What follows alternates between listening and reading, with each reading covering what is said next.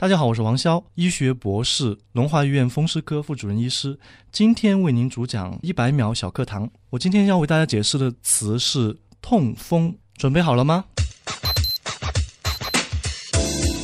痛风，相信这个词大家不少人都非常的熟悉，可是真正知道它概念的人却并不多。那么什么是痛风呢？在医学上，我们把它定义为由高尿酸所导致的尿酸盐结晶。引起的关节炎症称之为痛风，说起来很抽象。那么具体的来讲，就是说，首先您尿酸高是一个痛风发生的基础，接着呢，这个尿酸沉积在体内形成了结晶，这个结晶直接导致了关节炎症，我们就称之为痛风。因此，有很多人他尿酸高或者只是关节痛，他如果这个关节痛的原因不是由于痛风的尿酸盐结晶引起的，那么都不能称之为痛风这样一个疾病。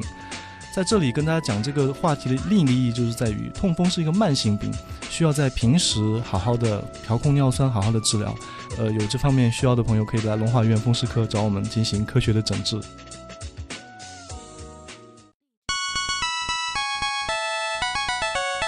节目准备好了吗？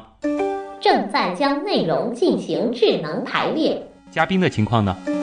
正在为您检索嘉宾的特殊喜好。不用那么详细吧？为您安装幽默插件。你这是在吐槽吗？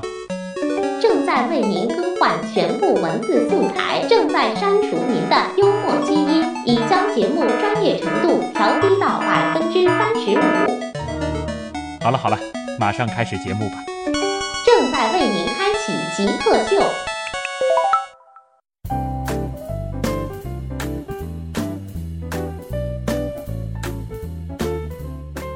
欢迎来到本周的极客秀。大家好，我是害怕喝药汤、害怕扎针灸、害怕拔火罐的旭东。大家好，我是为患者诊脉开方、扎针治病的医生王潇。嗯，今天的极客秀应该是迎来了我们的第三位医生，但是是第一位中医啊，就职于上海中医药大学附属龙华医院的王潇。王医生，您的这个主要的这个方向就是在风湿这一块儿，对风湿免疫。啊，所以在一百秒小课堂当中已经和大家解释了痛风，但其实我就注意到了一个小细节，你其实一开始用的是很多西医的知识，呃，现代医学，嗯，现代医学，所以说今天可能在后半部分也会有关于这一方面的这个问题啊，那么大家也会很关心。那么首先呢，我们先进入极速考场，先来了解一下，哎，王医生是一个怎样的人？极速考场，第一个问题是咱们的必答题啊，就是如何定义极客，以及自己曾经做过的最极客的事情是什么？极客，因为我对这个词了解不多，嗯，然后我个人觉得可能是不是说的技术宅啊？但是是你是医学博士，应该这个技术方面也是掌握的挺多的吧？不能说挺多的吧，但是医学因为是一个比较严谨的科学，我们针对的是患者，然后。来找我们诊治的，就是患者，他把手交在我手中，那是一个鲜活的人命。嗯，对，面对这样的生命，我们必须要高要求自己。所以，对这样的岗位来讲，我们不管你学多少东西都不为过。嗯，曾经做过最极客的事情，我脑补了一下，是不是说，比如说那时候练扎针的时候，就没事在自己身上扎之类的？呃，有类似的事情。我们当时学针灸的时候，会在自己身上练习。嗯，然后，呃，我还做过一些，就是大家觉得可能。比较另类的事情，尝百草吗？哦，有有，还真有，真有，对，还真有。随着中医药的发展，我们现在的那个中草药有不同的剂型，也包括我们有现在有颗粒剂。那么配方颗粒就是每一味中药，它会事先给你制成颗粒，嗯，然后再把这个颗粒根据医生的处方调配，然后组成这种类似于像板蓝根冲剂一样的这种颗粒剂，然后你回家一冲就能喝，很方便。那么曾经呢，我为了了解这种颗粒剂的这种药物的性质。所以我就在把自己关在一个房间里，然后一边翻开本草书温习我以前学过的这个本草的一些知识，一边呢我就准备了一些颗粒剂，就是一味味的药物，可能准备了几十味药物，然后一边用这个开水溶解，然后就一味一味的去品尝它的味道，就是它到底是什么特点，然后它喝进我身体里面以后我有什么样的感受，所以这种应该能算作叫比较 geek 的事情吧。喝完之后自己是什么感觉？呃，不同的药物真的有不同的感觉。任督二脉都打通了吗？啊，没没没没没有那么悬。呃但是简单的，我举点例子，大家会有比较直观的认识。嗯呃，我会挑一些比较有特色的东西，比如说我们中医讲你治感冒的药物，我们叫这种解表药。解表药里面，比如说有一味药叫做羌活。那么羌活是一个，当你感冒了之后，你觉得你全身皮肤很紧绷，然后可能会痛，肌肉酸痛，鼻塞流鼻涕啊嗯。什么，你会吃这样的药物。我那个时候感觉就是把羌活这个溶解好了以后，尝到嘴里，我就觉得，首先你入口有一个直观的感受，你会觉得它有一种辛香的那种感觉，嗯。就是非常奇特的香味。然后呢，苦味并不太浓烈，入喉以后呢，你会觉得一股暖流冲到胃里，啊，然后过一会儿你就会觉得背后会有点发汗，嗯，就的确是有这种发汗解表的这种作用的。再举一个比较极端的例子，就是人参，就大家人人皆知的一种补品。然后人参尝到嘴里，就是你还没尝的时候，你只要端住这个杯子一闻，你会闻到一股很浓烈的那种人参皂苷的一种特有的香味。嗯，相信不少人已经闻过这个味道。你经过药店，你闻一闻嗯人参，对很明显啊，对，很明显的这种味道。然后你尝到嘴里呢，它其实是一种复合的味道，是它既苦，然后也有一种甘甜，甚至有点回甘的味道。然后你喝到身体里面以后，然后过一会儿你会觉得啊，的确是觉得有点精力充沛的这种感觉。所以，呃，不同的药材，它你喝到体内以后会有不同的感觉。嗯，这个稍后其实我们也会聊一些这个比较有意思的药材啊。下一题呢是找一种东西给极客代言啊。既然您是一位中医，啊，那就找一种中药材，你觉得什么合适？为什么？中药材，我让我想到了我们上海中医药大学有一条路，嗯，它的这条路还有龙华院有一有一栋楼，嗯，他们共同都以一味中药材命名。这这味中药材叫做远志，远志，对，远志就是远大的远，志向的嗯志。所以作为极客来讲，我想宅没有问题，技术也很好，嗯，但是不能没有远大的志向指引你的前进方向。这是一个很有意思的巧合。在我们之前有一次请到一位植物学博士的时候，他也选择了远志这种植物，他的名字啊看来真的很好，但是他是从植物的角度说了远志。远志这味药材，如果是在中医里，它有什么用呢？远志是一个呃，主要作为安神药物使用的。那么它同时兼具化痰，然后在古书里面记记载，就是因为通过化痰安神，它能够安神定志，就是能够帮助你你的志向更加坚定。所以哦就是古人有这样一种信仰。哦那么就是这样一种带有信仰的中药材，我觉得、呃、当然也适合我们嗯这种 概念，对吧？这个嗯。业余的时候看书是不是就翻各种古籍？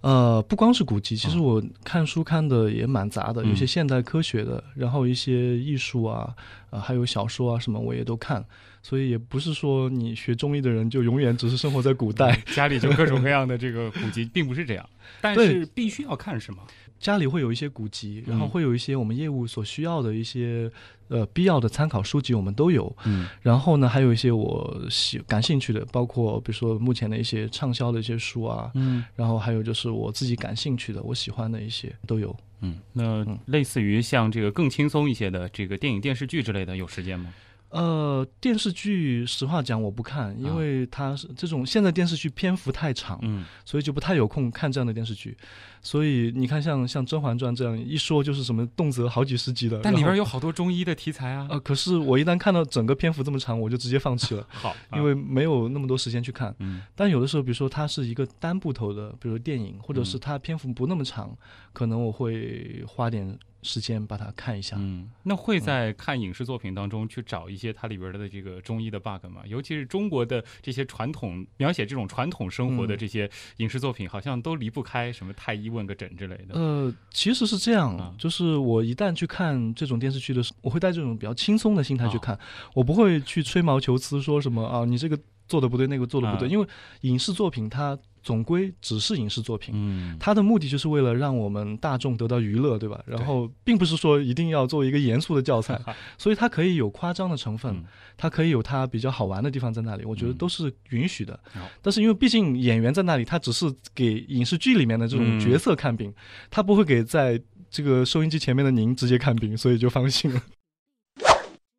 有没有最崇拜或者是最感谢的人？如果要说崇拜和感谢，我觉得我要感谢我的那么多的老师，嗯就是因为我这一路走来，从小学一直念到博士，有无数的老师给过我很多的帮助，所以我一直带着一颗很感恩的心嗯去面对他们。哎呃，在中医的这个学习的这个过程当中，是不是会有一些就是像传统的这种做法，有师傅带徒弟的这种？，对对对，因为我虽然现在就职于上海中药大学的附属龙华医院，可是我本人毕业的时候，因为我是四川人，嗯，然后我毕业于成都中药大学，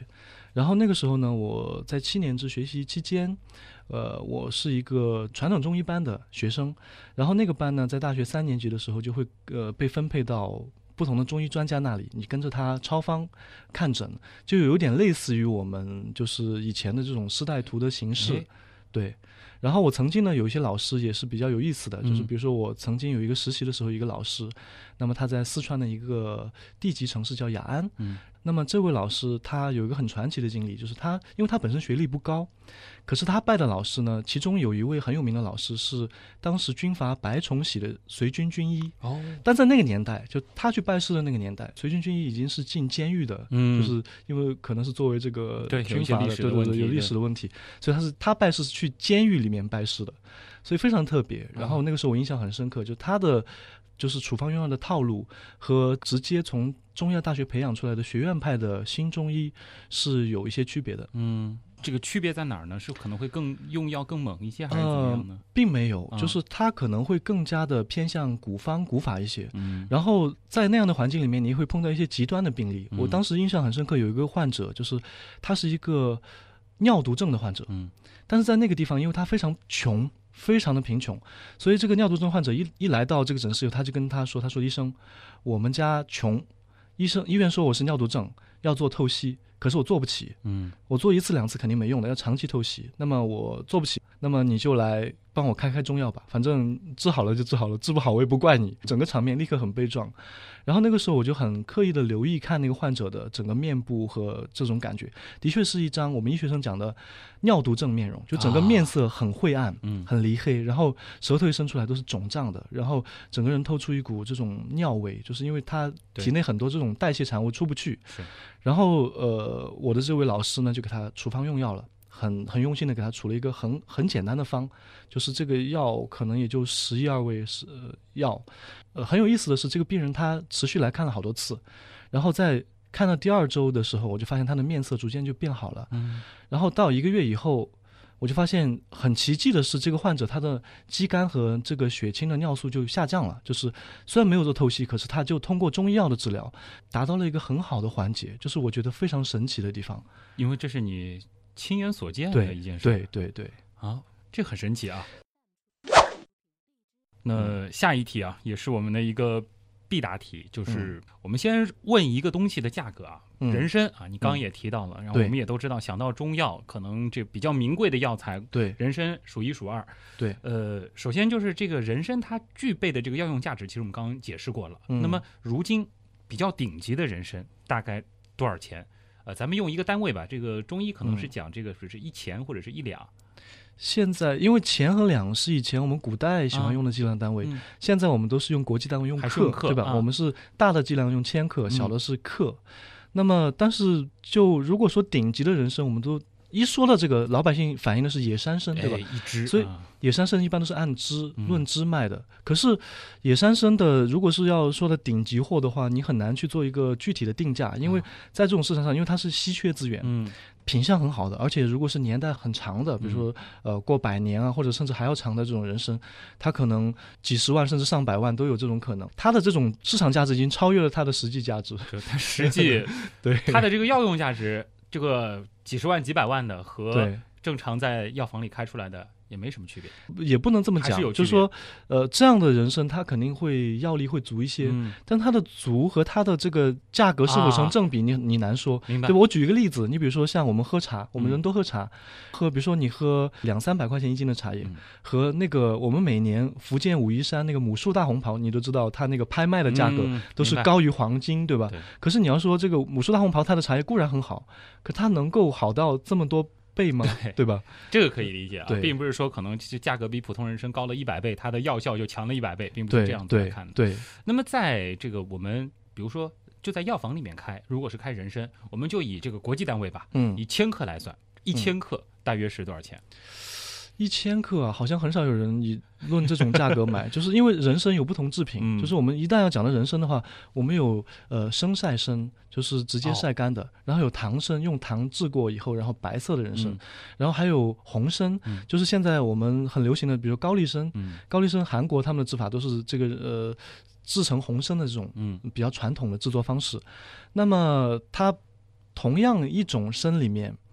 它的不同级别，它的价格也是不一样的嗯，。就说比较高级的吧，但是是在这个医院药房能开出来的，呃，比较高级的一公斤应该是好几千块。好几千块，嗯好几千块这个太合适了啊！下面的才是我们的重头戏啊，就是请问您一年的收入大约可以买多少重量的？刚刚我们说到的这种一公斤好几千块的人参，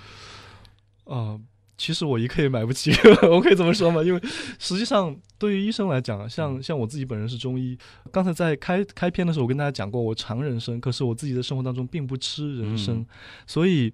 呃，我并不作为一个买买家，就是并不作为人参的一啊个消费人群。我这里要说一个背景啊，嗯这个王医生是这个二零一五年上海市首届健康演说家啊，嗯他有这样一个称号在，所以听得出他的这个回避问题关键的能力非常的强。我们要的就是一个数字区间，我们这样说吧，呃，大约十公斤、一百嗯公斤啊，你觉得哪个数字比较合适？我数学真不好，那我就按五十公斤算了，差不多了，呃，应该没有那么多，应该没有那么多。没有那么多。嗯、对，好，不考虑其他所有的情况，包括收入、包括家庭、包括你可能以往的任何经历，最想做什么事情？啊、如果要说想的话，嗯，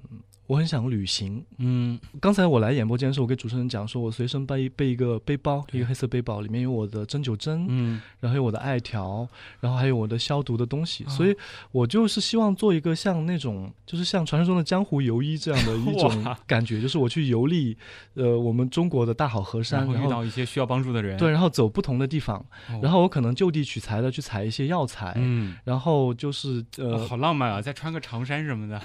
我也比较穿长衫，我可能穿一个冲锋衣，对吧？可能更能防雨。那么就是在呃遇到某些需要帮助的时候，嗯我可能就一些我所力所能及的知识和能力去帮助他们。嗯我觉得这是一件很有意思的事情。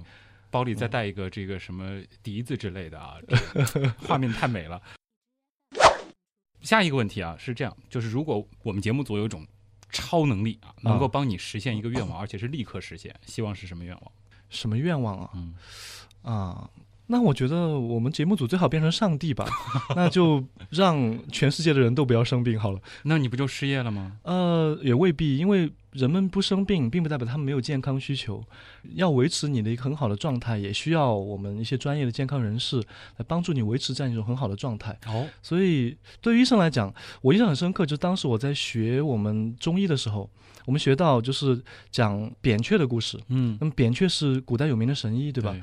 他是他们家的老三，他其实他的两个哥哥比他水平更高，可是他两个哥哥没那么有名，什么原因呢？因为大哥是那种治胃病，就是说他能够看到这个人在多少年以后会发生这种病，嗯，在这个病的萌芽当中，甚至还没有萌芽，就就帮他给解决这个问题了，嗯所以这个人就不生病了。然后到他那里都是这种信手拈来、举重若轻的东西啊，所以人家就不觉得他有什么多么高的水平，啊对吧？然后他的二哥可能就比大哥稍微次一点。那么作为扁鹊来讲，他觉得他虽然被奉为神医，可是来治这种继承的疾病，他虽然也能信手拈来，他觉得他比起他的两个哥哥已经差了一点对。对很对对，深刻啊。对，好，那么咱们的极速考场就先进行到这儿，接下来呢就进入咱们访谈的主体部分，咱们请王潇医生来道科学。极客高科学。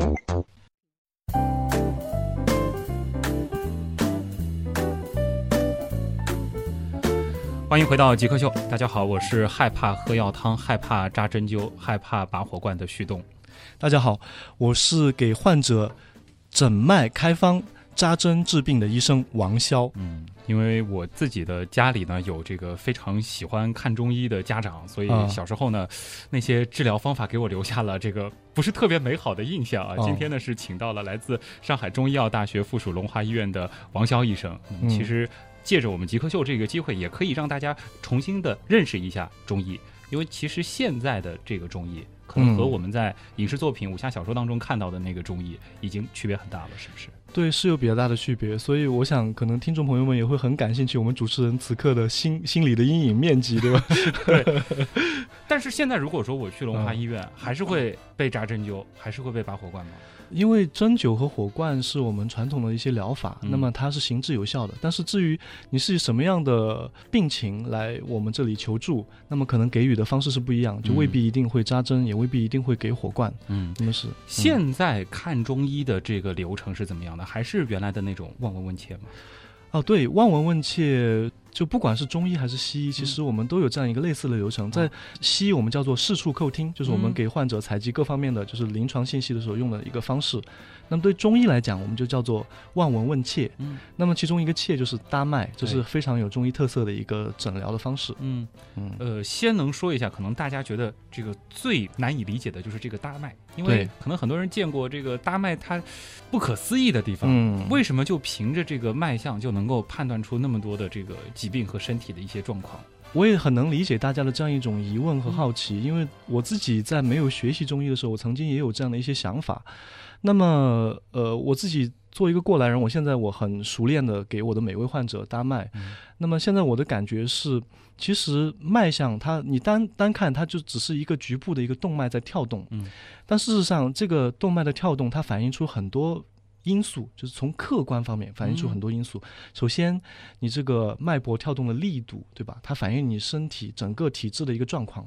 那么接着呢，你的这个动脉的一个软硬程度，它是富有弹性的，还是它已经硬化了，对吧？那也能暴露出你的年龄和你现在的身体的一个实际的状况。嗯那么除此之外呢，它还有它的快慢啊，对吧？它的一个节律啊等等，这些都是非常科学、非常客观的东西。嗯它并没有大家想象的那么的虚无缥缈。啊所以在学习脉象当中，脉诊是中医培养当中最难的一个诊断方式，因为你问你可以学你怎么问问题，对对吧？望你也可以培养啊，你先看哪里，后看哪里，怎么看。然后呃，切诊的脉诊这里面的确是要很多功夫的，因为它比较抽象。嗯所以你除了先了解它的要素以外，你还得大量的练习嗯，不断的练习才能够熟能生巧。大家看到一些影视作作品当中有很多很夸张的一些表述，包括啊《西游记》，对吧？嗯西游记》的这个孙悟空悬丝诊脉，对呃很有意思的一个事情。啊但其实现在我们不太提倡这样一种做法，当然可能悬丝诊脉他做得到吗？呃，至少我做不到。是很难是吧？对对对对，啊，而且就是说，可能他还是需要一个很大的经验的一个积累才能做的一件事儿。呃，我想可能那个不仅仅需要的是经验的积累，啊那可能还有超乎常人的感知能力，因为你所需要感受的是这个身体所反映给你的一些信息，嗯对吧？就是你的包括你的这个脉搏的强弱啊，嗯它的这个呃频率啊，还有它的你脉搏的，就是这个大脉位置的这个动脉的软硬程度等等这一系列的，呃，啊，还包括你皮肤的温度等等，有很多就的也就是说，你不仅仅是提取这个心跳的这个节律这一个信息，它是不仅仅很多综合是一个综合的信息体。啊，所以现在有很多科学家，他们并不认为这是一个伪科学的东西。嗯然后，呃，甚至于有一些研究物理的人士，他们会用一些比较客观的方式，嗯比如说他们会用一些仪器采集我们人类的脉搏波，嗯就把这个脉搏转化为这种你看得见的波动，嗯然后用这个计算机来分析它。然后我们现在甚至衍呃衍生出了一些软件，可以通过这种脉搏波来模拟老中医给你看诊的一个过程，然后嗯来帮你尝试着分析一下体内现在有哪些问题。嗯，那么尽管技术还不够成熟，但是他既然能做这样一件事情，就至少证明这是一个客观存在的，它并不是子无虚有的、凭空捏造的事情。嗯，那可能还有人就会觉得就是中药。嗯，因为这个可能和大家就是，如果说是看西医的时候啊，感觉就是说什么药吃几片，什么药它直接是作用于身体的哪里。中药的这个东西，其实尤其是拿到一个方子，大家又会觉得方子这个东西很抽象。哎，为什么这个东西可能多一点，这个东西少一点？有的时候嗯加了一点这个，它的这个逻辑是什么呢？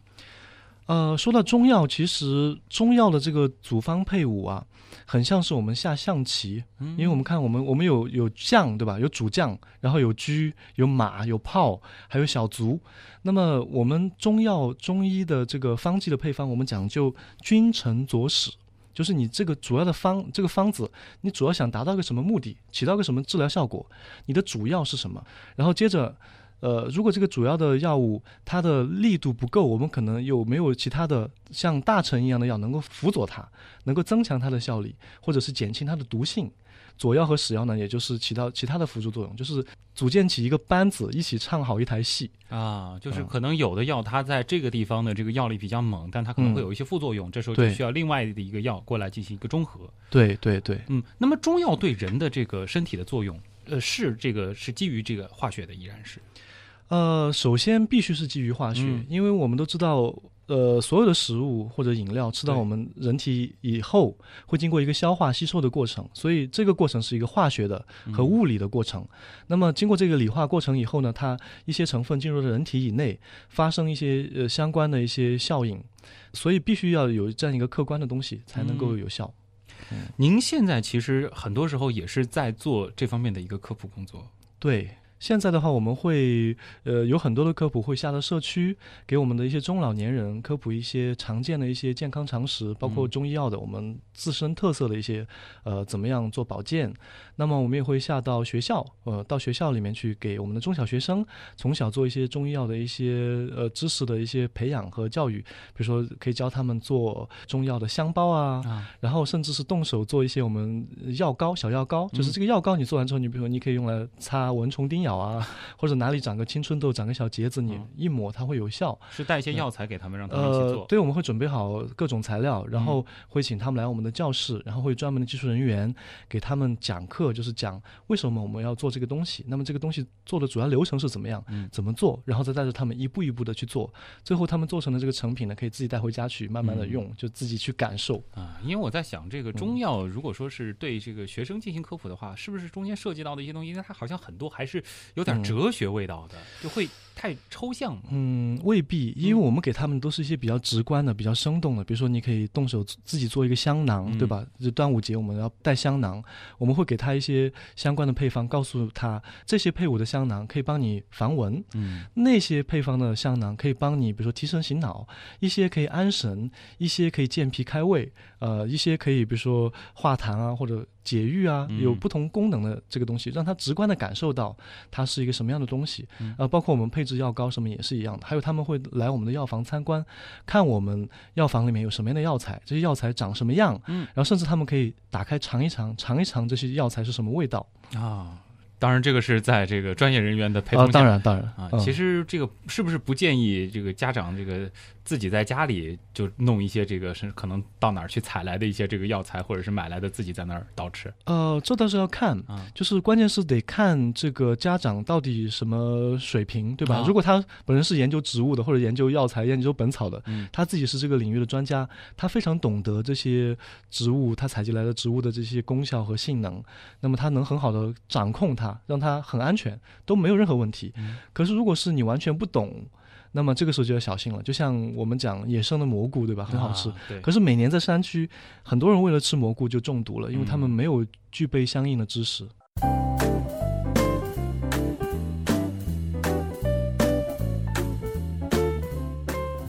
欢迎大家回到极客秀，各位好，我是害怕喝药汤、害怕扎针灸、害怕拔火罐的旭东。大家好，我是给患者诊脉开方扎针治病的中医王潇。嗯，今天做客我们节目的王潇医生呢，是一位中医啊，他来自上海中医药大学附属龙华医院。我挺好奇的，因为我想象当中的这个中医，可能小时候父母带我去看的这个，嗯好像中医前面非得加个老字，那才叫中医，老中医。对对，王潇其实年纪也不是很大啊，你怎么会当时选择去学中医的呢？呃，有偶然也有必然。嗯因为我小的时候呢，实话讲，我比较体弱多病，嗯尤其是在我中学的那个时代，然后我经常会急性胃肠炎。那么曾经那个时候我还生了那个慢性阑尾炎，呃，曾经有医生让我做手术啊，可是嗯，因为阴差阳错，最后也没有做。然后那个时候呢，挺厉害的，比如说一个月发一两次，然后上吐下泻，然后整个人状态很糟糕，也影响到我的学习，嗯影响到生活。那个时候呢，我生病了以后，我就发现我们当地啊有一个很有名的老中医，一个老太太。嗯然后呢，我妈就带我去她那里看诊，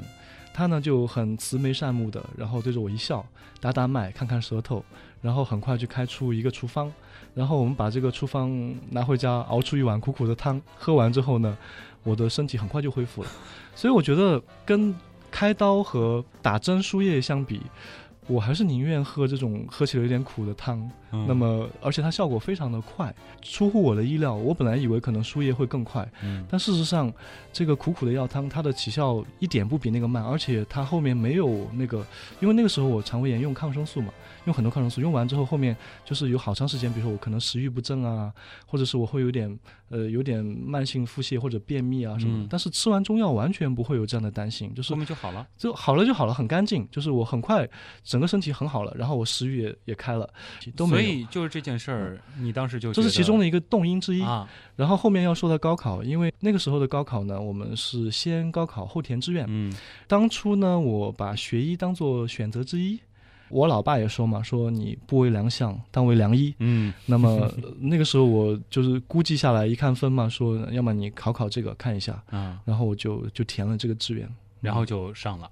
对，然后就上了。但是那个时候其实是可以选西或中的吗？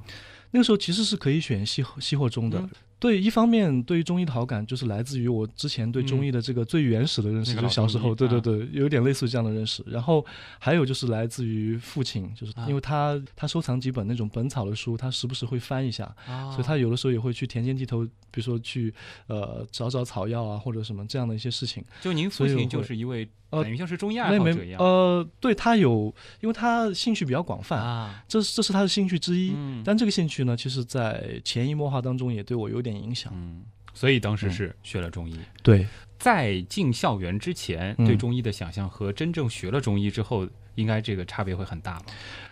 对，应该差别是蛮大的，嗯因为当初的想象当中，其实跟很多听众朋友所能想象的那样也是很相似的。可能我们就觉得你可能是师傅带带你，然后嗯我觉得好抽象，对我都很难想对象就是这样的这种感觉对，对对对，但是真正进了校园里面以后呢，你发现其实我们的培养方式和其他的大学生和其他医学院校并没有那么大的区别。嗯相反，我们可能学的内容还要更多，就是因为我那时候是七年制，嗯，七年制我们有花一年时间在四川大学学人文，啊学呃还有一些理科的东西，比如说我们会学高等数学。嗯学生物学、学有机化学、无机化学，还要学一些呃人文方面的，比如说心理啊、哲学啊等等这一系列的东西。哦然后最后回到我们校本部以后呢，进行系统的医学培训。那么这个培训分两块，嗯一块是现代医学西医的部分，就是我们有解剖学啊、生理病理啊、药理啊、什么诊断学、内科学、外科学都有。基本上西医学的那一套，那一套我们都都都有，嗯。然后接着呢就是中医我们相关的一些课程，比如说我们自己的中医中医基基础理论、中医诊断学，那么加上什么内科、呃儿科、妇科、外科等等，还有当然有我们的中药学、嗯。方剂学啊，还有一系列的各家学说等等。嗯，所以嗯。学的其实面非常的广。对，啊。所以就压力山大。因为其实您也是这个读到博士了，那我就很好奇了，就是像中医这个领域，就是我们比如说做博士论文的时候，对，我们是怎么样去写的呢？呃，现代的呃中医，我们讲博士的话，也是做科学研究。嗯你比如说像我，我是做风湿免疫的方面的课题，我当时做的课题是狼疮，就是红斑狼疮。嗯那么那个时候我们是用的基因敲除了老鼠，那么这个老鼠是来自于美国的 Jackson 实验室。啊，那么我花了很高昂的代价从那边把这个老鼠给引进回国，嗯就用这样一种就是国际上公认的模型，评价我们中医中药的一些疗效，来研究它的一些机制。那么我们也会做，因为我们做的实验有两个部分，一个部分是就是普通的就是大体动物的，那么就是你可能看它的比如说体重啊，还有就是你看狼疮它会引起比如蛋白多了还少了，呃腹腔里面的腹水多了还少了，水肿啊等等这一系列会看。那么还有分子生物学的，我们会从蛋白质的从基因的角度去分析、嗯、哪些因素影响到的它的这个疾病的发生、嗯发展的过程。这个嗯其实完全不是像大家想象当中的，可能就给无数的病 人诊脉，然后来来测试。其实研究的这个方法，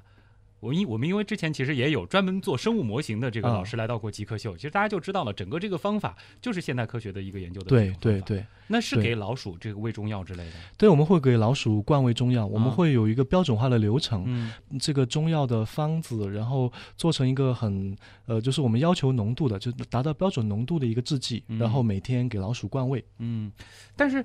这个是药这一块儿，可能我比较能理解。但是中医其实还有，比如说是像这个针灸啊，这个对火罐啊，对，这个用在动物实验身上，这个怎么操作呢？呃，要这么讲，就是因为我自己我自己平时我不做火罐研究，所以嗯火罐研究这块我不熟悉。但从理论上讲，因为火罐很大，那么即使你用小罐，可能在动物身上做起来也比较麻烦，因为它嗯带有皮毛嘛，然后那个你真空的这个抽吸可能会受影响，因为那个毛一扎到里面，啊那个空气就漏进去了，嗯你就吸不牢的。但是针灸的确是有很多动物实验的，啊所以我们有很多同事，他们是用这个老鼠，比如说用大鼠，还有用兔子，还有相关的这种呃动物的穴位的模型，就他们有相关的规矩，就是建立了对对对动物穴位的模型。对他们有、嗯他们有这个呃一整套的很规范的，就是这个动物它身上哪个穴位在哪里，嗯它是有个明确定位的，然后他们的治疗是根据这个明确的定位的这个相关的操作方式来做的。啊，嗯，所以动物也有经络和穴位，然后对它可能这个位置和人稍稍有些不一样，对会不一样做研究的时候也是把这几个位置对应过去。对对对。嗯，那会有嫌你年轻的吗？因为大家看中医可能就要说找老中医。哦，对，这是一个很有趣的话题，因为我个人长了一张娃娃脸，嗯呃，长张娃娃脸，其实在中医这个行当是比较吃亏的事情，对对，所以有很多这个患者，他们推开我的专家门诊的这个大门，然后嗯进来一看，哎呀，这个专家怎么这么年轻了？对他们第一反应就是这样。很多人会抱有一种疑惑的嗯这种感觉来对待我，当然这并不妨碍我去给他们看诊，我就我依然会不受这种情绪影响。你会跟患者说，其实我八十了，因为我是中医 保养的好。没有，我演技没有那么高超。呃，我我要做的事情只是因为我们呃工作节奏很快，嗯所以我没有时间去表演这个 这个台词，所以我就只能集中精力去好好的去看待他的整个病情。嗯评价完了之后，我会给他开一个处方，然后当这个患者来复诊的时候，他就会说啊，嗯效果还不错，然后这个就是对我最大的肯定。嗯有的时候我会翻阅网络上，因为有一些平台了，对吧？对比如说我们各上海市的公益的一个挂号的平台叫挂号网，嗯那么这个平台上面它就会有一些患者对医生的评价。就医生版的大众点评了。对对对，有有类似这样这样的情况。嗯然后我偶尔会翻阅一下患者对我的评价，然后其中不少患者就会评价说这个医生看起来很年轻。嗯呃，不过呢，他们后面就会补充说啊，这个医生也挺有亲和力的，嗯然后其实也很好交流啊，嗯呃，没想到治疗效果也出乎意料啊什么的。我觉得对我来讲是一种很莫大的一种鼓励。嗯，这个三十岁的外表有八十岁的技术。好，那么这里是极客秀啊，呃，我跟今天做客我们节目的极客呢是来自龙华医院的王潇医生啊。那么稍后呢，我们留一点时间给网友。呃，其实每次跟这个健康相关的、跟医学相关的这个嘉宾来，大家的问题都很多，而且很实用啊。问题来了，问题来了，问题来了，欢迎回来，这里是极客秀。今天做客我们节目的极客是上海中医药大学附属龙华医院的王潇医生啊，我是旭东。接下来呢，就和王医生一块儿进入问题来了。第一个问题呢，来自毛毛虫啊，他其实可能和很多朋友对于中医的这个感受是一样的，就是我的第一印象就是电视剧上的各种神医，各种佩服。那就想问了。中医真的会有那么多，就是像影视作品当中描绘出来的这种神奇的能力吗？呃，要这么讲，随着科技的进步，不需要我们个人具备这种超乎寻常的能力，我们就能达到那种效果。你比如说，我们讲传说当中扁鹊，神医扁鹊，对，他能够有透视眼。他能看到人的五脏六腑。那么现在我们人不需要有透视眼，你通过 CT 磁共振，你也能看到人的五脏六腑，对吧？嗯？那么我们讲刚才讲的这个孙悟空或者是其他的神医悬丝诊脉，嗯那么看起来你拿了一个这个丝呃一根丝线，然后隔那么远，然后诊脉，但是现在科学会赋予我们更远距离的诊脉，比如说我们可以通过这个脉象仪，啊我们可以通过，甚至我患者在美国，我在中国看到他的这个脉象波，然后我就可以给他诊脉，所以我比这个丝还要更加长，对吧？所以嗯科技的进步是我们五官的一个延展，嗯让我们的感官变得更加的敏锐，让我们的能力变得更加的富于想象，而且更加的天马行空。啊，当然我们还得客观的看待一些这个这个古代的故事啊，或者是这个神话传说，有的时候毕竟是传说，它有很多演绎和夸张的成分。对，故事毕竟是故事，嗯但是故事有它有趣的地方，嗯你把它当做一个有趣的故事听就好了，何必太认真？等待春天的小狼他就问了，呃，能不能和大家说一些这个养生的小常识？他其实可能也很好奇，就是作为中医，你自己是不是就超注重养生？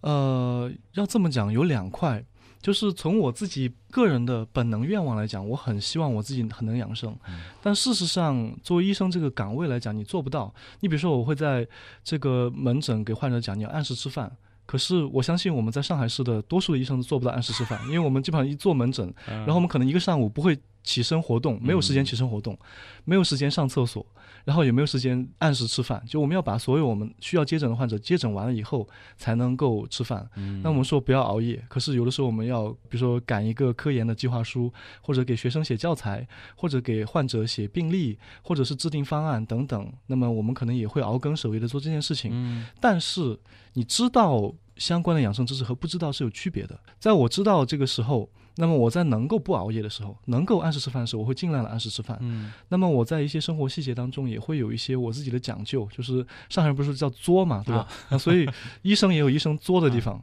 那么呃，你比如像我自己，我可能吃东西的话，我现在口味比较清淡，那么我可能会喜欢很淡，就淡到有一些人说你不可理喻。嗯那么我举个例子，就是比如说我们家烧一锅鸡汤，那么这个鸡汤我们是不放盐的，嗯就是我就直接就喝这个汤，然后肉我可能也是不加任何佐料，我就直接吃掉。我觉得它已经足够的有味道，足够的鲜美了。但很多人觉得我有点不可理喻寡。淡啊！这一定不是有太多的朋友愿意让你烧饭给大家吃吧？对对对对，比如说烧汤什么，往里边加一些药材之类的，就给自己调理一下。呃，平时我不太会啊，因为药材啊，就它之所以能成其为药材，就它必定有它独特的一个方面。就这些特性，你如果用的很好，它会对你很有好处；嗯，可是你用的不好，会对你有伤害。嗯就是我所接触很多患者当中，他们很多人都喜欢平时自己在汤里面放黄芪啊，对，对就是随意的放一些各种药材进去。其实我是个人不太提倡这种做法的。就是如果你一定要做药膳，你需要在相关医生的指导下面做。那尽管我自己是医生，可是我嗯自己能不吃药我都不太吃药。这个要给家里人嗯说一说。其实我就不是很喜欢在鸡汤里出现黄芪的味道。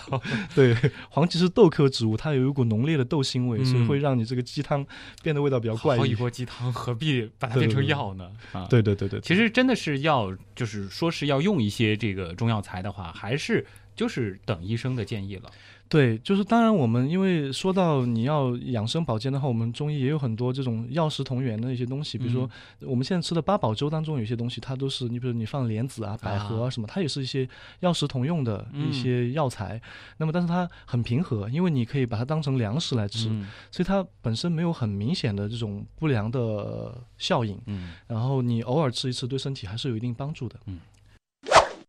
默默问啊，其实感感觉和刚才的那个有点关系啊。虽然嗯说我们现在是刚刚过了一个冬天，对那么这个其实，在冬天的时候呢，就很多人就进补啊，就说这个嗯冬令进补。那么大家可能比较熟悉的就是那个膏方啊啊，对，膏方这个东西是每个人都可以吃的吗？还有就是它的这个呃制作方法是怎样的？这个储藏和服食又有哪些需要注意的呢？因为膏方是一个很有意思的话题，嗯就是每一年我们膏方都会回答很多患者的各种疑问。嗯那么其实膏方的适应人群很很广，就是男女老少有很多人群都可以用。但是你要具体到某一个情况的话，某一个人他能不能吃，得医生看过以后啊才能做出评价。为什么膏方对很多人都能用呢？是因为现代的膏方它已经不是一个完全意义上的补品，嗯它是一个治疗和补益同时进行的一种治疗。嗯就是我们可以这么去理解它。我我我很喜欢举一个例子，就是如果你随机去我们龙华院的药房抽取一百张膏方的这个方子，你去分析里面的药物组成，然后你会发现，基本上没有一个方子它会只用补药，它里面都会有很多根据你的体质，根据你现在的健康的呃哪些方面不太好，嗯然后做进行调整的一些药物。所以从这个角度上讲的话，它更多的是就是除了我们狭义的这种补，嗯它还有一些功能上的一些调整，就是帮助你恢复健康，达到一个平衡的一些治疗。它是有点像这个，说是这个，比如说是治亚健康这样的一种概念在了。对于多数人来讲是亚健康，对于一些患者，就是因为我们这里有一些人是他们是患者，比如说我们有一些风湿病的人群，啊甚至于是糖尿病的人群，嗯呃，还有一些其他的慢性病，比如说我们讲这个肺气肿啊、哮喘啊，嗯然后很多慢性病，他们那些患者都有固定的人群会来我们医院开膏方。膏方的制作，很多人都很关心是怎么做的，对吧？哎那么首先就是患者他可能会先预约一个专家，那么到专家这里以后呢，专家可能会给他开，当然会开一个膏方的方子了。开好之后呢，呃，这还不算完，有些人他可能比如说专家一看啊，发现你舌苔很厚腻，你体内的湿很重，你体内的某些情况不太好，可能你还不能马上吃膏吃膏方，他就会给你开一个我们叫做开路方，嗯、会给你开开几贴中药，你吃吃，把体内的湿去掉，然后开胃健脾，然后把整个身体情况先初步调理一下，嗯为吃膏方做一个初步的准备。然后接着呢，因为膏方把这个方子开给药厂以后，你需要经过几周的等待，他会帮你加工。那么这个加工的过程呢，就是他可能有专门的药工帮你称量，根据这个专家的方子，按照比例称量好药材，然后他要通过专门的锅具给你煎煮，煎煮好了以后还要浓缩，因为膏最后拿到手、手里是半固体的，对，然后它一开始煎出来是液体的，而且很多水，他会用特定的专门的机器帮你浓缩，浓缩完了之后，最后加上呃滋膏的一些药材，比如说我们讲阿胶啊，嗯或者黄明胶啊，或者鳖甲胶、硅板胶等等这一系列的东西，然后让它收膏，最后就变成半固体的凝固状。以前呢，我们的膏方呢，龙华园的膏方是全部装在瓷罐子里的。嗯，那么现在我们有两种，就是我们给怀旧的朋友，就他们喜欢传统的朋友当，桂林糕吃对对对它可以放啊在瓷罐子里，就是自己可以每天拿个小勺子，呃，啊舀一点出来，然后服用。那么这个也是保保留了。那么我们还有新的剂型，就是我们把它做成那个压膜包装，就是每每天的量，比如说你压成两包，早一包晚一包，那么你可以把它很方便的用这个塑料的压膜包，就是它是食用的塑料。那么呃，帮你做好了以后呢，你只要把这个包装撕开，然后放到嘴里就可以服用了，啊所以很方便。方便对，吃起来很方便。嗯那么对于冬天的时候，其实很多时候，其实你膏方不放进冰箱也没有问题。当然，你如果家里有暖气，啊很多时候我们可能需要放到冰箱里面冷藏。它或者是这个保质期储存时间有限制吗？其实一料膏方我们做下来的话，患者吃的时间差不多是一个多月到两个月。嗯那么在这个时间限度以内是不会有任何问题的，只要不放在温度很高、很潮湿的地方，很多时候你三个月、半年都不会有太大的问题。它的储存时间挺长。当然，如果你想要存的再长一点，你可能需要放冷冻，对吧？啊我们知道你放在冷冻室里面一冻，那么很多活性成分就会被保留下来。嗯，哎，其实刚才说到这儿，其实就谈到了一个补的问题啊。嗯，这个花花草草他就问了，能不能给大家来解释一下补到底是一个什么概念？感觉特别抽象。对，补是一个，我觉得其实是深入我们中国人民人心的一个词，大家？都在用，都想补其实补它到底补什么呢？对都想补，但是很多人，我所理解，我周围的人，他们如果不是中医人士，他们所理解的补就是说，要给他吃一顿好的啊，啊、就是高营养的，对啊比如高蛋白的，呃，那么就他就认为这个叫补，嗯。或者吃点什么人参鹿茸，这个叫补。但是我觉得，比如说人参鹿茸，其实我感觉补的东西和吃高营养的东西，这个所谓补的东西，它不是一个概念。对，其实不是一个概啊念。就我个人来讲，很喜欢引用一个早一点的一个民间的谚语，他们叫做“气血流通即是补”。嗯我们讲补的概念，就是说你让你整个人体的这个气血能够按照正常的方式去流通，恢复正常的功能，我们认为这是叫补。嗯对我个人来讲，我我那个时候曾经在健康演说家节目里面给大家讲，就是也讲补这个话题。嗯然后我举了两个极端的药材，嗯一个药材是人参，然后另一个药材是大黄。嗯然后还有一句谚语就叫做“人参杀人无过，大黄救命无功”。这个话什么意思呢？就是说人参啊，我们都知道是补药，就凡是老百姓都知道，就中国人都知道。啊，哎对对对对吊精神对地球人都知道，对吧？所以都知道这个人参是大补元气的、补气的一个好东西。可是如果你人参用的不当，它也会对你身体造成伤害，嗯甚至于你因此而送了命，嗯你还不知道，你还以为你吃了大补的东西。然后大黄救命无功呢，就是因为大黄都是大家知道的一个泻药，嗯公认的一个泻药。然后有的时候呢，你其实身体，比如说你体内有有湿热、有有有这个湿邪机制的时候，你需要用大黄去导泻一下。但但是很多病人他泻过之后，他觉得病好了，他并不觉得医生给你开了一贴好药，他觉得你给他吃泻药，对吧？啊我为什么你给我吃了泻药而不是补药？所以他从观念上讲，他就希望他吃的是人参而不是大黄。嗯但其实从补的这个概念来讲，我们认为只要让你的身体恢复了一个平衡，恢复到一个正常的功能状态，我们认为都叫补。所以补不是往身体里去加一些东西，而是把你的身体调整到一个平衡的状态。对对对对，这样子说来，嗯比如说我多运动，然后保持一个健康的生活节律，这个也是一种补了。对，这是一种补。所以中医有句古话叫做“动则生阳”，就是你怎么样补你的阳气。嗯那么运动是一种补养你身体阳气的一种办法。啊，嗯，您又提到了一个词“气对，”，这个怎么解释？气是一个非常抽象的事情。对，你翻开我们的中医的基础理论的教材，你会发现气它有好多种概念，啊对吧？我们有元气、中气、营气、胃气，很多就是说不清楚的气。理解呢啊，气，首先是你是能感觉得到的。你比如说，我们讲空气，我们举个例子，那么空气我们看不见。可是你，你却知道它在哪里，因为嗯风一吹过，对吧？你能感受到风在吹过，你就知道气存在了。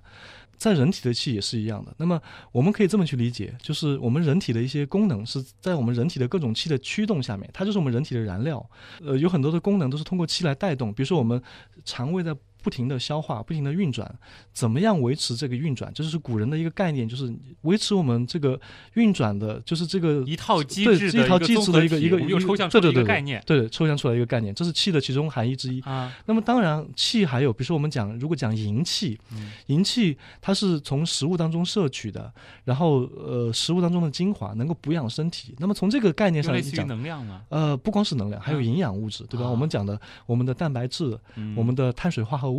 我们的脂肪、呃维生素、矿物质，这些都是我们的这个营气当中的嗯组成的成分。说到这里，你就会发现，其实气并没有我们想的这么玄。嗯。接下来这个院长的马甲说的这个问题啊，我自己超怕刮痧。嗯，他说刮痧是伪科学吗？刮痧，首先要讲，我自己曾经接受过刮痧，啊，而且我个人在接受刮痧治疗的时候，那个时候我并不是中医，嗯那时候我是比如说小孩子，然后我比如说感冒了。嗯发烧了，然后全身肌肉酸痛，然后于是我的祖母或者是我的母亲就会用生姜或者是用这个一个铜钱，然后给我刮痧。刮完之后呢，我的直观感受就是刮的时候你可能会有点痛苦，可是刮完之后你会昏昏欲睡，睡一觉醒来之后你就觉得全身轻松，然后你的病就会好了大半。我们先不去评价这个东西，你要从现代科学上怎么讲这个事情，你有没有什么大规模的临床数据？但单就我个人的感受来讲，我认为它就是解决了问题的，因为嗯从一个很重的感冒到刮完之后，你就觉得大半都减轻了，那么这是一个直观的认识。那么相信很多听众朋友也有类似的一些生活的经历，所以既然它能达到一定的效果，你就不能一概的一竿子把它打到伪科学的这个方面去。嗯而事实上，我们现在有很多的科学研究也是针对这方面的，就是相相对于刮痧的，呃，甚至一些其他的一些治疗的这种呃研究都有。那么刮痧它。呃作为你可以这么去理解它的机制，就是它通过一些呃适当的一些器材，那么它可能会刺激我们身体的一些局部，比如说有些是有时候是皮肤，嗯。某些局部的皮肤、某些穴位、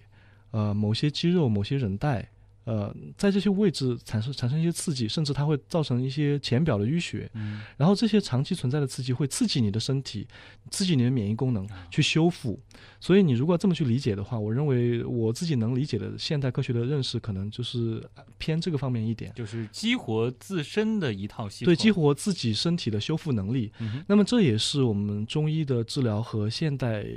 某些方法的治疗，你比如说抗生素，对吧？？呃，我们你把任何一味中药单独提取出来，你要做抗菌的活性实验，你跟青霉素比，你的抗菌活性都未必比得过青霉素。嗯可是有很多中药方剂，它的抗菌能力会非常的强，它会让你的感染很快好。归根结底的原因是因为它作用于人体以后，调动了人体的机能，它帮你的整个内环境调整到一个相对好的。范围，然后帮助你的免疫机能去对抗这种细菌病毒的感染，嗯让你迅速的恢复的健康。所以这就是一个不同的东西，就是相当于我们，比如说我们看一个苹果，嗯你可以都是一个苹果，你可以从上面看，可以从下面看，从左面看，从右面看，它归根结底都是一个苹果，嗯但是你可能看的角度和颜色会略有不同。最后一个问题啊，来自键盘上的小猴。嗯这个问题其实我相信，可能很多中医也经常会被人问，就是说您是怎么看待中医的这个现代化？中医的现代化是个非常有意思的课题，那么也是我们当代中医人的责任，因为经过这么几千年的一个历史的积淀，就我们的老祖先他们其实很出色、很优秀，给我们留下了非常丰富的宝藏。那我们现在作为当代中医来讲，我们有两个责任，一个是挖掘老祖先留给我们的这些好东西，把这些宝藏都挖掘出来，更好的为大众健康服务。那么另外一个工作和重点，那么就是我们的发扬，对吧？一个是叫继承。一个是叫发扬，那么怎么发扬？就要借助我们现代科学的手段，去好好的把它发扬光大。你比如说，我们四诊的客观化，我们讲望闻问切，对吧？很多人很难掌握。那么我们是不是可以用物理的这种手段？把这个脉搏的波形给采集过来啊，我们用科学的手段去分析它，让我们的计算机也介入，通过这样的高级的人工智能，通过大数据，也能够帮我们积累很多的有价值的信息，能够帮我们改进我们的软件，改进我们的硬件，甚至我们将会发展一些可能可穿戴的设备，它能够捕捉你的脉搏的信息，通过计算机的自动分析，给出你养生保健的建议。那么在你生病的时候，那么医生也许可以通过远程给你呃一些健康的。指导，比如说你该怎么用药，那甚至你比如说我们现在我们展望一下，嗯，那么将来也许我们会出现这样一种情况，就是我们医生可会通过很多可穿戴设备遥感到你身体的某些情况，就像我们这个神话传说当中的是，就是这种我坐在一个帐篷里，我就会知道几千里以外的事情发生了什么，对吧？那么就是像神一样的这种功能，在这个基础之上，我们可以通过现代的一些物流技术，对吧？我们可以迅速的让这个药送到你手中，而且。以一个合适的形式到你手里，可能不影响你的工作，也不影响你的生活，但是你就能得到很好的治疗和。相关的一些保护。对，那么除此之外呢，我们可能还有一些其他的，比如说我们刚才讲到中药的颗粒剂，对吧？我们都知道传统的中药是你自己拿回家去以后要把这个中药拆开，放到锅里煎煮。那么现代呢，我们在不断的研究一些不同的剂型。那么颗粒剂就是其中的一种类型，就是我们把很多的中药都事先制成颗粒剂，然后再进行配方。我们将来可能还会进行不不断的改进，可能让它的量更小。可能会让它味道变得更加愉悦，甚至于将来，呃，也许有一天我们放在桌上的一杯像草莓饮料一样的这个东西，就是我们的一一杯中药，然后你喝下去后，你的病就好了，对吧？啊，所以它有很多方式，就是它可以更人性化，可以更贴近我们的生活，可以让我们的生活更加的便利，但是同时让我们的健康得到更好的保护。嗯。那么，其实最开始也会说到，就是利用这些现代的这个手段，让它客观化、数据化。对，这可能也是之后中医研究的一个趋势了。对，嗯，好，那今天再次感谢来自上海中医药大学附属龙华医院的王潇医生来到我们的极客秀啊！大家如果是有这个什么风湿科相关的这个问题，可以到龙华医院去 报王医生的这个门诊，是吗？非常感谢。对，好，那我是旭东，以上就是本周的极客秀，咱们下周再见，再见。